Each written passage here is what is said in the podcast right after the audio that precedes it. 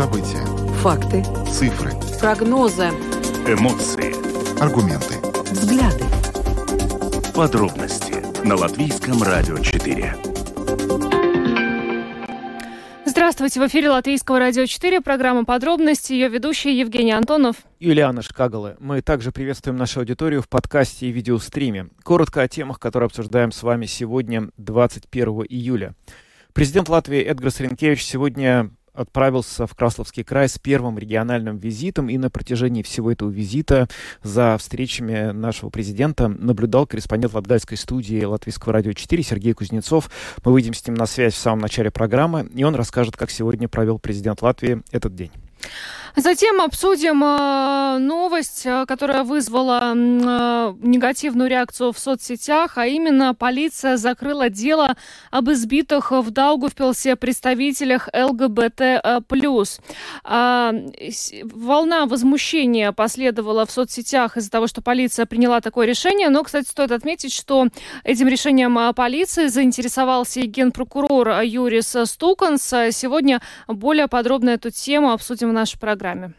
Потом поговорим о ситуации, которая складывается вокруг вывоза детей с оккупированных украинских территорий. Они не возвращаются домой, их вывозят якобы на отдых в Беларусь, там они находятся какое-то время в санаториях, но потом их след теряется, зачастую на территории России. Сегодня мы говорим с украинским правозащитником, который знает информацию о том, сколько таких детей и что с ними происходит дальше. А, ну а затем поговорим о высшем образовании в Латвии. Во-первых, на этой неделе активно абитуриенты подавали заявки а, на поступление в вузы. Ну и кроме того, на днях появилась информация о том, что а, в Латвийском университете грядут перемены, и к январю там могут остаться только четыре факультета. Сегодня интервью на эту тему в программе «Домская площадь» дал ректор Латвийского университета Индрикис Мужникс, и мы представим вашему вниманию фрагмент этого интервью. Видеотрансляцию нашей программы смотрите на странице Латвийского радио 4 LR4LV, на платформе РусЛСМЛВ и в Фейсбуке на странице Латвийского радио 4, на странице платформы РусЛСМ. Слушайте записи выпусков программы «Подробности» на крупнейших подкаст-платформах. Наши новости и программы можно слушать теперь в бесплатном мобильном приложении «Латвия с радио». Оно доступно в App Store, а также в Google Play. Обо всем по порядку. Самые важные темы дня – Подробности – Программа подробности на Латвийском радио 4. Начинаем с Красловы. Что-то мы часто в последнее время о ней говорим, но сейчас... Всю неделю почти. Практически всю неделю. Но сегодня у нас есть самый настоящий информационный повод. Дело в том, что сегодня президент Латвии Эдгарс Ренкевич, который ранее посетил с двумя международными визитами Эстонию и Литву, совершил первый региональный визит. И этот первый региональный визит он совершил именно в Краслово. С нами сейчас на связи корреспондент Латгальской студии Латвийского радио Сергей Кузнецов. Сергей, здравствуй. А, Юлиан, Евгений, добрый вечер. Сергей, ну ты сегодня целый день провел с а, президентом. А, расскажи, пожалуйста, как ему в Краслове понравилось? Э, ну, наверное, понравилось. Э, да, практически целый день. Э, Все было распланировано. Можно сказать, что сейчас проходит заключительная часть визита, встреча с жителями. До этого президент встречался и с руководством Краевой Думы, с предпринимателями, крестьянами. А, учителями, э, ну, скажем, представителями образования, директорами школ. А, то есть э, все понемногу обсуждали самые раз, раз, разные вопросы. То есть как бы одно из перестекало из другого, и вот так плавно этот, этот визит завершается. Вот. А, ну, президент отметил, что Почему именно Краслова, почему Латгалия, это первый из регионов, который а, он решил посетить. А, здесь это несколько моментов. Ну, в первую очередь, такой, ну, скажем, такой приятный, праздничный. Дело в том, что в этом году Краслова отмечает столетие, как э, это место получило статус э, города, хотя понятно, что история Красловы, Кресловки имеет более глубокие корни, там насчитывается несколько столетий. Вот, но именно здесь такая формальная дата. Конечно, второй момент – это приграничный приграничный регион, то есть приграничный край, вопросы безопасности, а также экономики, образования, все это обсуждалось и поднималось в процессе встреч. Э, но здесь сказывается, вероятно, мидовский опыт Эдгара Ренкевича, потому что он так все это деликатно объяснял, что сейчас он не может раздавать обещания и как-то повлиять. Ну, мы понимаем, что и полно... президентские полномочия не дают, э, э, скажем так, права что-то обещать, но тем не менее как-то передать, э, все же решать эти вопросы в дальнейшем.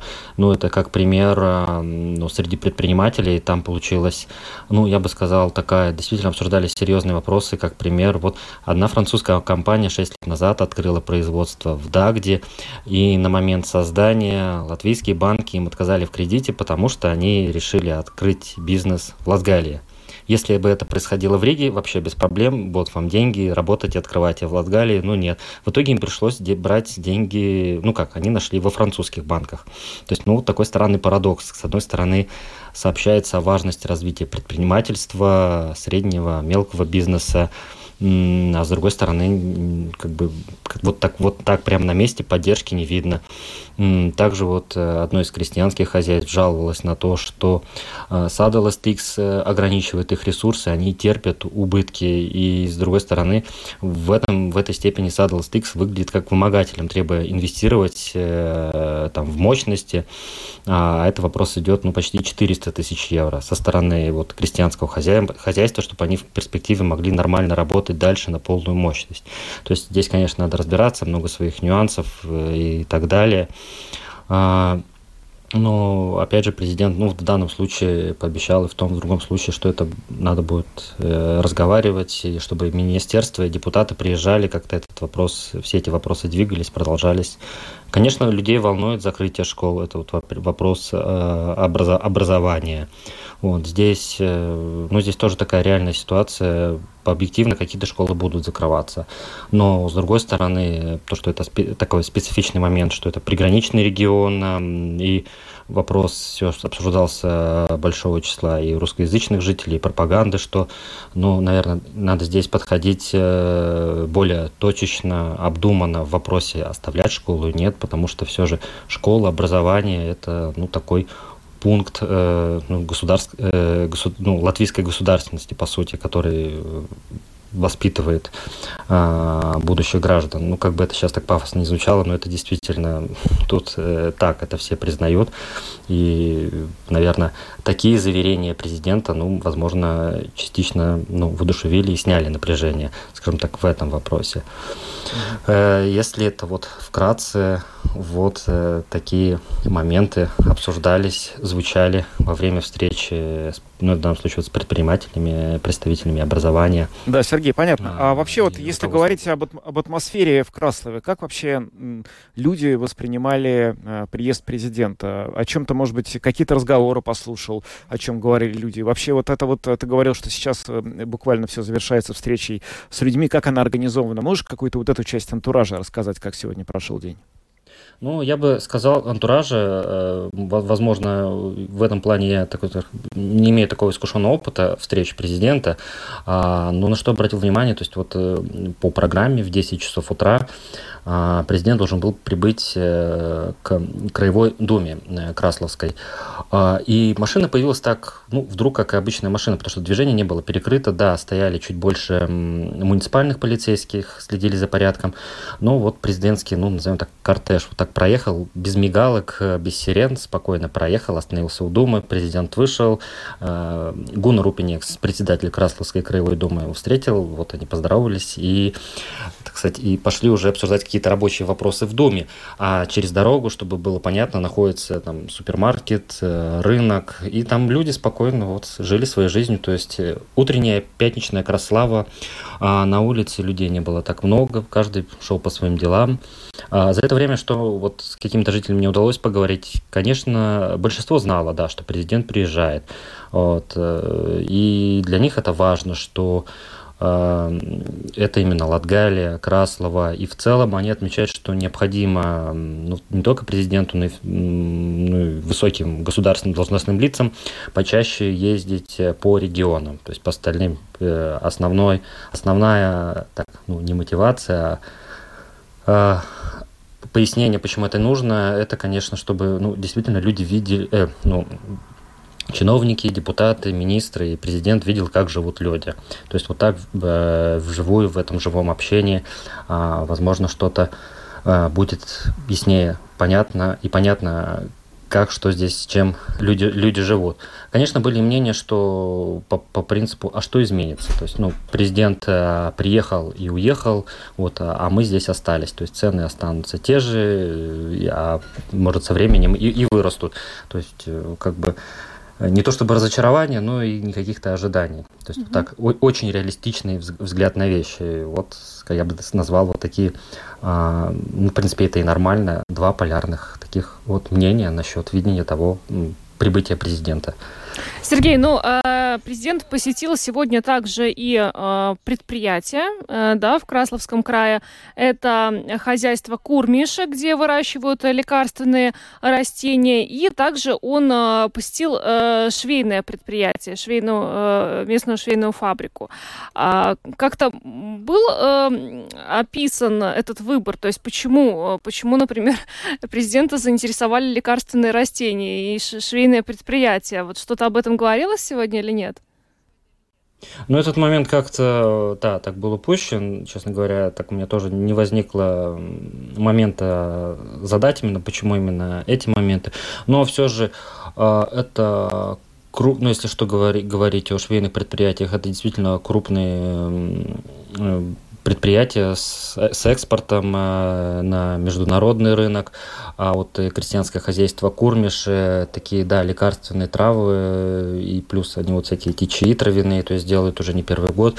А, ну, наверное, такое, ну, специфическое, может, наверное, крестьянское хозяйство, которое... чай э, травяной, может быть? Может, может быть, да, там они тоже, чай они тоже попи попили, вот, угу. потому что, да, да, здесь сложно сказать. Другой момент я еще наверное, мог бы сказать, что возможно, потому что э, от это относительно недалеко, все компактно, потому что те же Кормиши, они тут буквально в двух километрах от Краслова находятся. Возможно, вопрос логистики, удобства, потому что, опять же, вот после встречи в Краевой Думе э, следующий пункт назначения это вот был музей. А это, чтобы понять, надо вот подняться на гору, где находится замок графа Платеров, там весь этот исторический комплекс, где музей. И вот от Думы до музея президент и вся свита, вот они шли пешком. То есть и потом встреча же с предпринимателем была там же, рядом с музеем, вот это тоже э, историческая конюшня, где сейчас сделан как конференц-зал, место встреч, вот там с предпринимателями. То есть а, постарались сделать так это более тоже компактно, минимально передвигаться, видимо, на машинах э, по городу. Ну, наверное, в этом тоже какие-то свои. Но это уже, знаете, домыслы, догадки. Это уже надо службу президента, наверное, спрашивать уже, почему такой маршрут, э, ну, более детально, почему такой маршрут именно был проложен да. а, в данном контексте. Но если говорить еще раз о предпринимателях, конечно, звучали такие проблемы, как э, снижение налоговых ставок на заработную плату, нехватка рабочих рук. Ну, ну, в данном случае это такие проблемы, которые, ну, наверное, не только чисто латгальско-специфические, а проблема всей Латвии, которые, ну, как бы сейчас опять банально не звучало, да, надо обсуждать, проговаривать, искать какой-то этот золотой баланс, чтобы просто снизить, как отметил президент, это тоже на самом деле не все так просто. Э, те же предприниматели не то чтобы жаловались, обозначали проблему, что снижается их та же конкурентоспособность, то есть они готовы предлагать делать здесь же, в Краслове, в Дагде, а, в регионе открываться, работать, но сегодняшняя налоговая политика в отношении заработной платы и проблем именно с рабочей силой – Э, ну, оставляет их чуть-чуть в стороне, или надо больше прилагать сил, э, чтобы ну, выживать на этом рынке. И, ну, здесь даже не только в швейном предприятии, но и другие какие-то производства. Ну да, проблема общая. Сергей, чертах. не могу не спросить, вот президент после избрания говорил, что если будет необходимо, он готов общаться на русском языке. Но его, соответственно, в Латгалии довольно много русскоязычных жителей. Приходилось ли сегодня президенту переходить на русский? А, нет, все общение было на государственном языке. А, также все вот эти такие минутки э, коротких интервью с медиа тоже изначально и пресс-служба проговаривала, что только э, на латышском. А, к сожалению, вот именно на саму эту встречу с жителями я уже не попал, и вот, возможно, там mm-hmm. так как Краслово такой двуязычный город, там и преобладает, ну не то, что преобладает, там тоже очень много русскоговорящих жителей, для которых это важно, и, возможно, там президент и переходил на русский язык. Вот. Но, но, опять же, сейчас я тут могу только догадываться, предполагать, тут непроверенные факты. Ну что ж, Сергей, большое тебе спасибо. Сергей Кузнецов, корреспондент Латгальской студии Латвийского радио, был с нами а, на связи. Напомним, что Сергей сегодня а, провел день а, вместе с президентом страны Эдгаром Ренкевичем в Красловском крае. Это первый региональный визит президента. Ну, теперь дождемся официальных комментариев, как ему, собственно, понравилось в Краслове. А прямо сейчас, да, действительно, в Доме культуры в Краслове проходит встреча жителей с президентом. И я знаю, что заранее можно было присылать вопросы. И вот сегодня они все озвучиваются там. Ну, это вообще, конечно, очень хороший и сильный знак, что первый президент, э, первый визит президента по Латвии происходит именно в Латгалию. Это, это все-таки очень важно. Показывает э, внимание к этому региону, который долгое время жаловался на то, что его как бы забывают и его обходят стороной, а он тоже является частью страны. Так что хорошо, что это состоялось в таком виде, в котором состоялось. Идем дальше. Подробности прямо сейчас.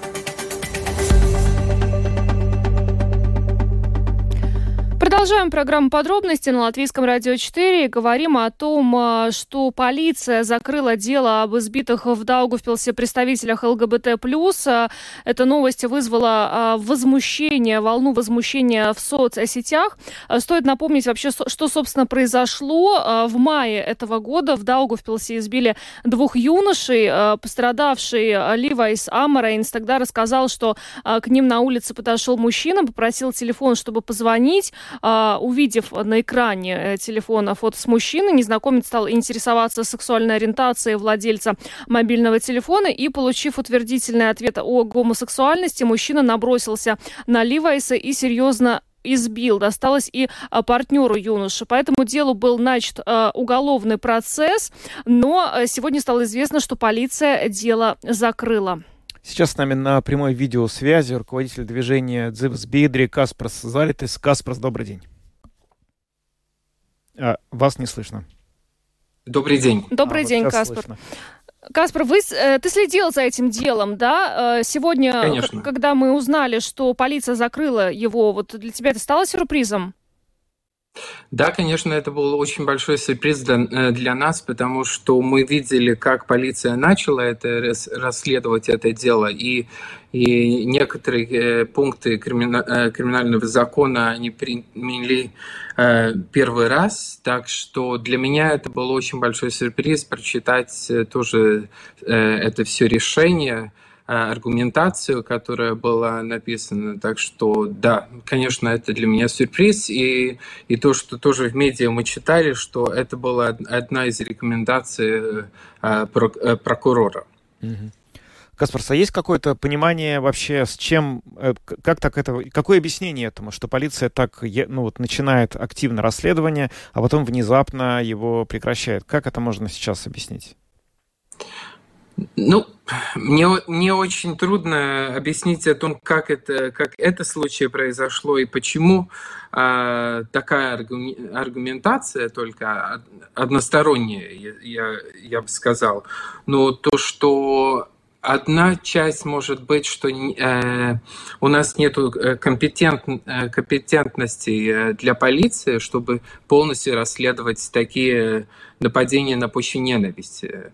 И это не одно же случай, которое в Латвии у, у нас есть трудности исследовать, но мы очень надеялись, что э, Даугавпилс будет э, будет, как сказать, пионером в этой ситуации, но оказалось даже худше, чем мы ожидали.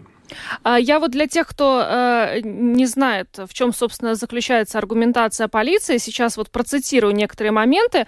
А, в частности, э, в постановлении указывается, что агрессивное поведение нападавшего не было направлено на причинение телесных повреждений и избиения с заранее обдуманной целью, а было объективно спровоцировано в ходе конфликта внезапным развитием взаимных неприязненных отношений, которые, в свою очередь, были спровоцированы спровоцированы непреодолимыми противоречиями между сторонами по вопросу сексуальной ориентации. Сегодня, когда это постановление стало публичным, ну вот я, я думаю, что ты видел, Каспар, в соцсетях, люди пишут, ну, заявление полиции, вот это вот объяснение из серии «сам виноват». Ну, вот ты тоже так к этому относишься? Ну, я, я, я бы цитировал даже, даже другие аргументы, которые были на данный момент, потому что этот человек, который нападавший, знал э, в Германии свои ЛГБТ-людей, и это означает, что он не может, э, что у него э, хорошее отношение к ЛГБТ-обществу. Да? Это аргументация, которая используется, это просто просто абсурдно, если бы я сказал. Так что я, я, и это мне... Э, я вспоминаю, как э, у нас было три, три года назад мы получили тоже письмо, письмо от полиции, что полиция не начала криминальное дело, потому что они не могут найти, э, как означает, что означает аббревиатура ЛГБТ. Так что это такая же, такая же я бы сказал, Э, абсурдная аргументация. Ну вот сегодня в течение дня выяснилось, что прокурор потребовал как-то дать пояснение, почему это дело произошло. Это означает, что какая-то что-то изменилось. А на что мы сейчас можем рассчитывать? Это приведет к какому-то изменению ситуации, на ваш взгляд? Ну, это мы только узнаем, что э, какая будет э, аргументация или комментарий полиции, но э, прокур, прокурора но то, что э, мы увидим, э, у Ливайса есть 10 дней, чтобы оспорить это решение, и э, это будет и мы, мы будем помогать юридически, и мы увидим, как прокуратура дальше будет расследовать это, уже инстанция выше, как она будет расследовать это дело. Угу. А, Каспар, ну вот а, сам Ливайс а, в Твиттере после того, как стало известно об решении, о решении госполиции, он написал Спасибо большое госполиции за то, что мы не можем чувствовать себя в своем государстве в полной безопасности.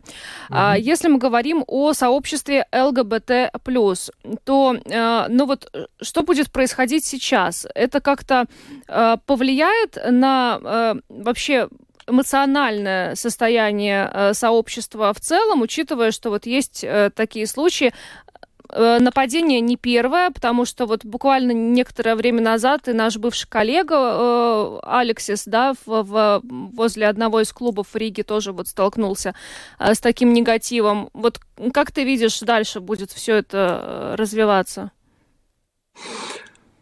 Ну, если мы говорим о эмоциональной ситуации сообщества, я думаю, что тут, тут нам надо э, даже говорить э, больше. Это какая будет наша э, наша эмоциональная ситуация, например, во всего, всего общества о том, будем ли мы доверять полиции, будем ли мы доверять прокуратуре. Опять, почему нам идти Э, идти в полицию или в прокуратуру, если мы получаем такие абсурдные, э, абсурдные ответы. Да, это будет, я думаю, что это очень большой вопрос о репутации прокуратуры и госполиции на данный момент.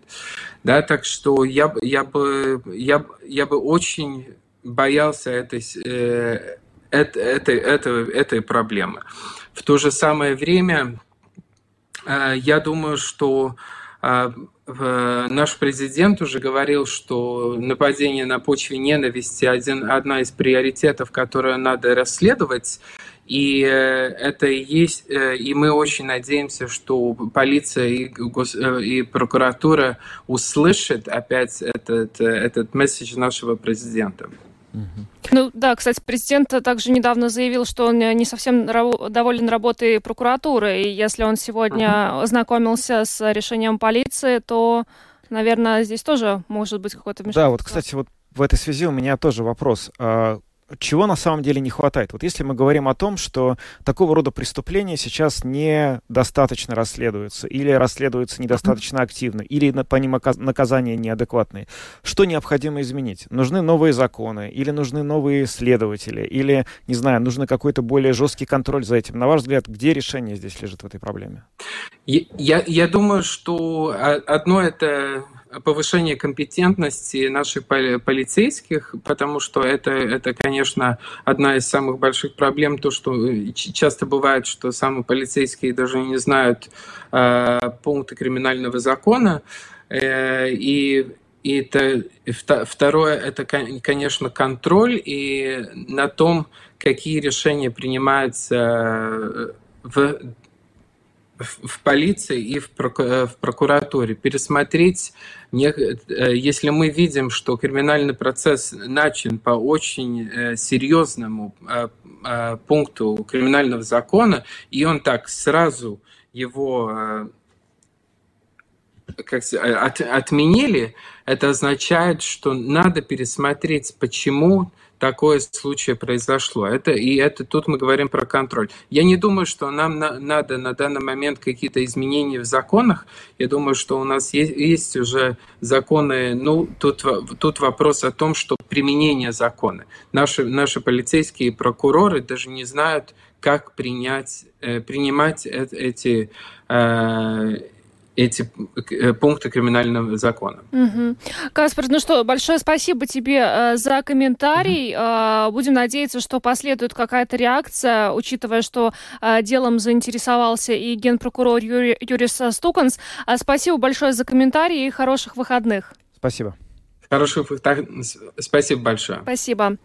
Э, да, ну вот, как уже сказали, генпрокурор э, Юрис Стуканс э, попросил у своих подчиненных объяснений и, в частности, попросил, чтобы они ознакомились с материалами конкретного уголовного дела и с решением государственной полиции дело закрыть. Осталось подождать результатов этой проверки, и будем надеяться, что решение по итогам этой проверки будет принято какое-то такое, которое, в общем, не заставит никого сомневаться в том, что справедливость восторжествовала. Идем дальше. Латвийское радио 4. Подробности Продолжаем программу подробности. Поговорим о ситуации с вывозом украинских детей на так называемый отдых в Беларусь. Мы говорим так называемый просто потому, что неизвестно, что происходит с детьми дальше. Российская сторона утверждает, что дети, которые были вывезены с так называемых освобожденных, то есть по факту оккупированных украинских территорий, они отдыхают в оздоровительных лагерях э, в Беларуси, но потом, как э, выясняется, они не возвращаются э, назад, и их след теряется в Беларуси или в России в общем, очень большое количество этих детей находится уже неизвестно где. С нами сейчас на видеосвязи э, Павел Лисянский, правозащитник, директор Украинского института стратегических исследований и безопасности. Э, добрый вечер, Павел. Да, здравствуйте. А, скажите, как э, много детей предположительно увезли из оккупированных украинских территорий на так называемый отдых в Беларусь? А, смотрите, это именно в Беларусь. А, там а, на оккупированной территории, вот э, где-то начиная с конца мая, началась такая массовая кампания. Детей вывозили и на территорию Российской Федерации, и на территорию оккупированного Крыма, из, из новооккупированных территорий, в том числе на территорию Беларуси. Вот а если брать, э, мы подсчитывали, то есть, да, вот в открытых источниках, сколько детей, это, это, в общем это десятки тысяч. А то, что касается э, Белоруссии, то э, это где-то около там, до трех тысяч детей. Это то, что удалось подтвердить. Сколько на самом деле, это неизвестно, потому что они каждый день сейчас, вот, да, и мы так понимаем, до конца августа они каждый день организовывают какие-то туры. Из каждого города, из каждого населенного пункта вывозят детей э, вот, э, на так называемый отдых. А на самом деле это просто этап идеологического воспитания детей. Вот. И потом, в принципе, многих детей они оставляют у себя, то есть таким образом улучшает такой вот генофонд. Перед тем, как детей отправить э, на вот эти вот э, Э, ну, так называемый отдых, да, в Россию и Белоруссию, дети проходят медицинскую фильтрацию. Это новая такая вот процедура, которую запустили в 2022 году, после того, как а, в России начали массово отказываться от детей, которые, вот, у которых болезни какие-то выявлены, потом распоряжением своим Мишустин выделил деньги на проведение Э, глубинных медицинских исследований для детей, это так и написано, у нас есть в распоряжении документ, мы его показывали. Вот, э, такую вот медицинскую фильтрацию. Соответственно, те дети, которые не прошли вот эту вот медицинскую фильтрацию, их никуда не забирают, они остаются на месте. Этих детей, которые прошли, и у них все со здоровьем все нормально, их, э, соответственно, допускают ко всем этим программам. Ну и, соответственно, вот э, кроме Российской Федерации, э, детей отправляли и в Белоруссию, по нашим данным, а там, то есть это все деньги из федерального бюджета Российской Федерации, а, программа этой занималась российское Россотрудничество, там есть несколько у них программ а, под это дело, и, соответственно, они собрали несколько там общественных организаций, как мы уже знаем, был привлечен и национальный и национальная организация Красного Креста, то есть это не международная организация, да, именно национальная, то есть тут многие путают. И, соответственно, то есть как бы пул таких общественных организаций за вот проекты, которые предоставляют Россотрудничество, начали вот в том числе заниматься и а, вывозом детей из оккупированных территорий Украины. Что происходит в этих лагерях? Я вчера видел несколько видео в Телеграме, честно говоря, абсолютно шокирующее впечатление все это производит. Может быть, вы как-то можете обобщить и рассказать, в чем там суть этого воспитания? Ну, смотрите, суть воспитания очень проста. Мы вот, кстати, в марте 2023 года сделали такой отчет, идеологическое воспитание детей на временно оккупированных территориях Украины.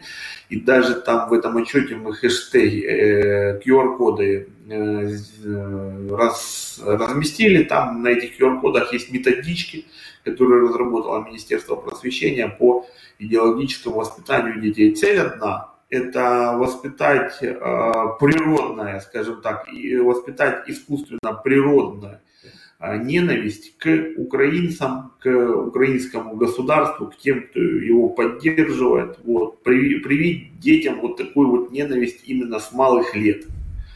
А, это идет первый этап, вот такой вот, это делается через культуру, через образовательные мероприятия, то есть как бы, и вот почему вот именно летом, да, я вам объясню. Летом дети предоставлены вот сами себе. А, но а, в учебный период на временно оккупированных территориях действует целая программа по идеологическому воспитанию детей в школах.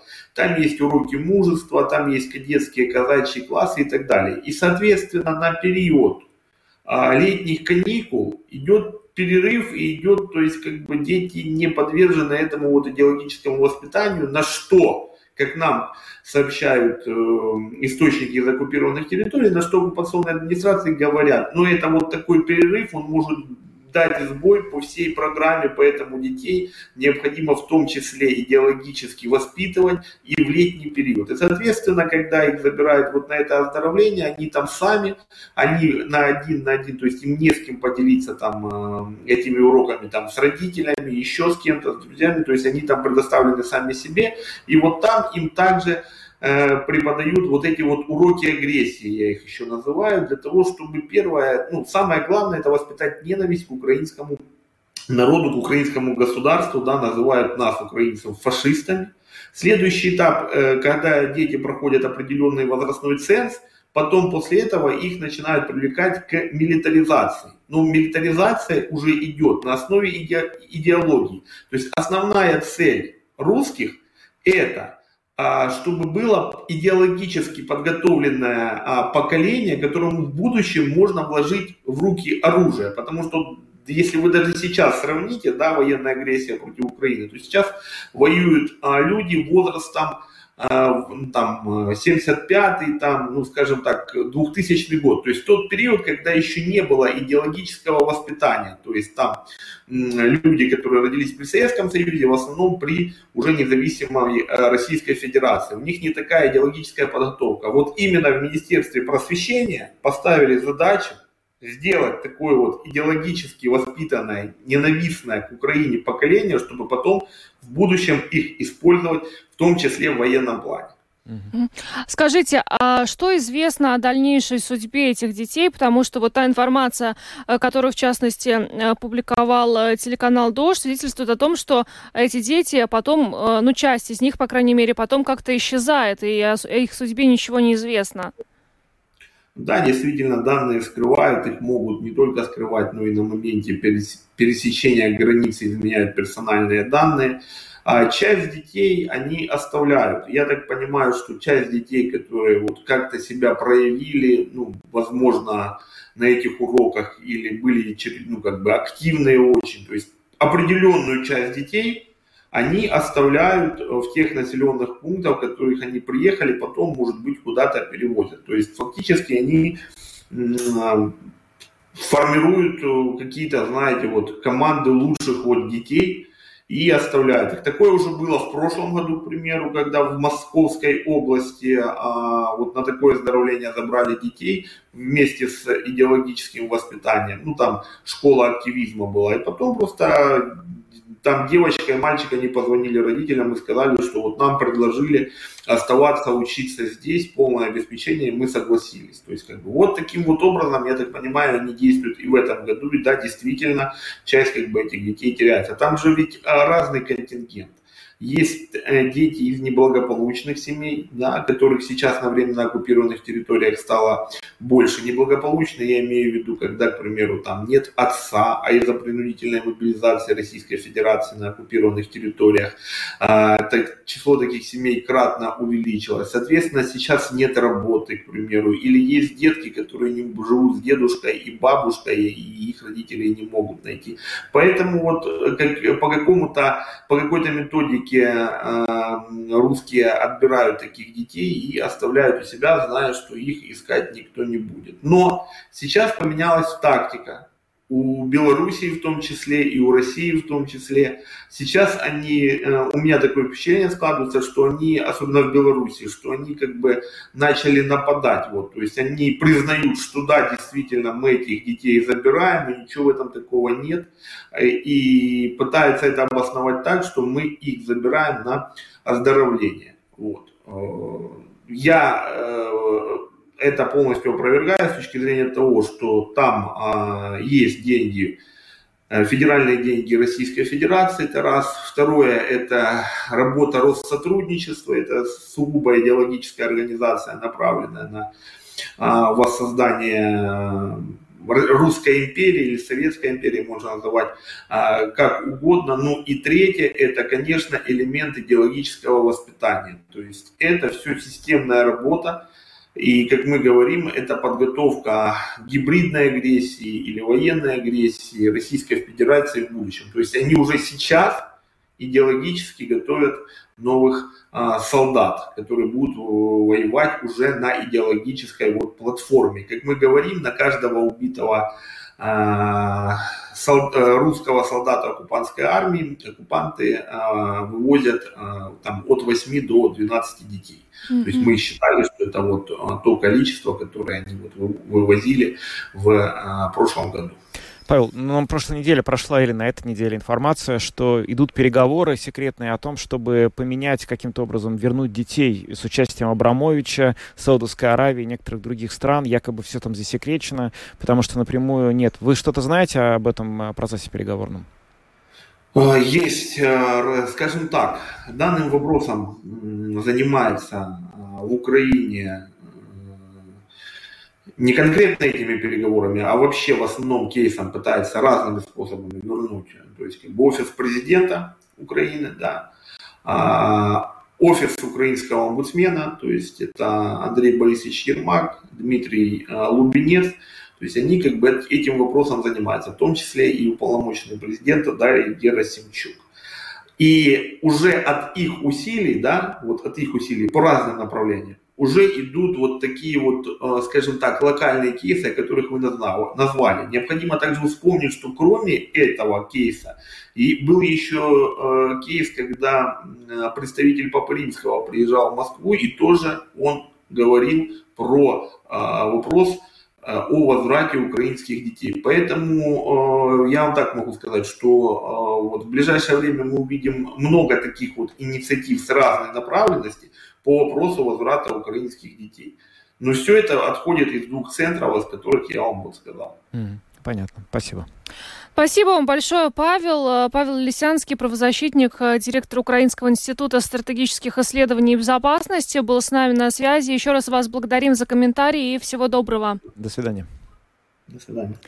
Э, стоит напомнить, что как раз а, Международный уголовный суд э, в Гаге именно вот за незаконную депортацию украинских детей с оккупированных э, территорий а, и выдал ордер на арест Путина и уполномоченной по правам ребенка России Марии Львовой-Беловой. Да, это так и есть. И, в общем, понятно, что если теперь выяснится, что Беларусь тоже на государственном уровне принимает участие в этом процессе, о чем сейчас сказал наш собеседник, то э, официальным лицам Беларуси такие санкции и меры тоже грозят. Идем дальше. Самые актуальные темы дня. Подробности Поговорим об образовании. Э, во-первых, сейчас э, абитуриенты на этой неделе активно подавали э, заявки на поступление в вузы, а во-вторых, буквально на днях появилось сообщение о том, что к январю в Латвийском университете могут остаться только четыре факультета. И новость прозвучала, ну так, достаточно ее восприняли с опасением, но в итоге Интрикис Мужникс, ректор Латвийского университета, поспешил сегодня в программе «Домская площадь» успокоить, сказал, что количество программ э, не уменьшится, уменьшится количество факультетов, и то они как бы, их не станет меньше, они будут объединяться, но, в общем, на студентов это никак не повлияет. Давайте послушаем, что сказал господин Мужникс в нашем эфире. Если смотреть по данным этого общего организованного государственного регистрации заявок, то у нас на Латвийском университете из всех предполагаемых программ самая популярная это медицина, обучение на врача, психология, компьютерное дело и право. Потом идет коммуникация, учитель дошкольного образования и еще там у нас в первом десятке управление бизнесом. То есть из первых десяти программ которые вообще ну, лидируют в этом списке, то семь, семеро из Латвийского университета. Конечно, хорошо, но, конечно, жаль, что по таким предметам, как там биология, химия, физика, ну, тут, тут поменьше этих заявок, хотя нельзя сказать, что они совсем так отстают. Бюджет почти полностью заполнен. Появилась новость о том, что Латвийский университет планирует значительно сократить количество факультетов. Расскажите, пожалуйста, каких и с чем это связано? Это не сокращение, но это студенты ведь поступают не на факультеты, а на э, учебные программы. Таким образом, э, ни в ком э, не, это не влияет на количество предлагаемых программ. Это, наоборот, это для студентов более, можно сказать, эластичный выбор там получается. А факультетов это ну, объединить программы в более такие значимые функциональные группы, позволяющие им лучше использовать все университетские ресурсы и также ну, дать студентам и преподавателям более возможности для сотрудничества. Так что это на так сказать, основной деятельности университета не, не, не дает, не сокращает объем деятельности. То есть я правильно понимаю, что количество программ э, не уменьшается в Латвийском университете? Нет, нет, нет, нет. Программы как раз появляются и новые. В этом году это программы по э, до судебного расследования на юридическом факультете, которые один из самых, тоже, как я уже говорил, предлагает программу по правовому делу, и она, конечно, эта программа, конечно, будет продолжаться и оставаться одной из самых популярных. Индрикис Мужный, экс-ректор Латвийского университета, был сегодня в эфире программы «Домская площадь» на Латвийском радио 4 и рассказал, что на самом деле происходит с факультетами в этом вузе. На этом программу мы завершаем. С вами были Евгений Антонов, Юлиана Шкагала, звукооператор Том Шупейко, видеооператор Роман Жуков. Всем хороших выходных и до понедельника. До свидания.